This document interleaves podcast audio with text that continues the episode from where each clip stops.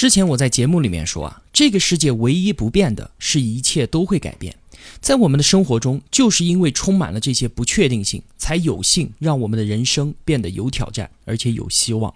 法国哲学家加缪曾经说：“真正的生活是在撕裂的内部中出现的，它就是这撕裂本身，就是在光的火山上翱翔的精神，是公平的疯狂，是精疲力竭的不妥协。这不就正是生活中真正美丽的地方吗？”就如同我现在并不知道我们的自频道会变成什么样子，但是我知道一点，就是往前走就好了。未来或许还是不变的一日三餐，也或许是迎来雨过天晴后的美丽。今天是我在您生命中出现的第四百五十五天，在这四百五十五天里，我们已经是彼此眼中那一道不一样的风景了。而当四千五百五十天的时候，希望我们胸中还怀揣着那一份精疲力竭但是永不妥协的倔强。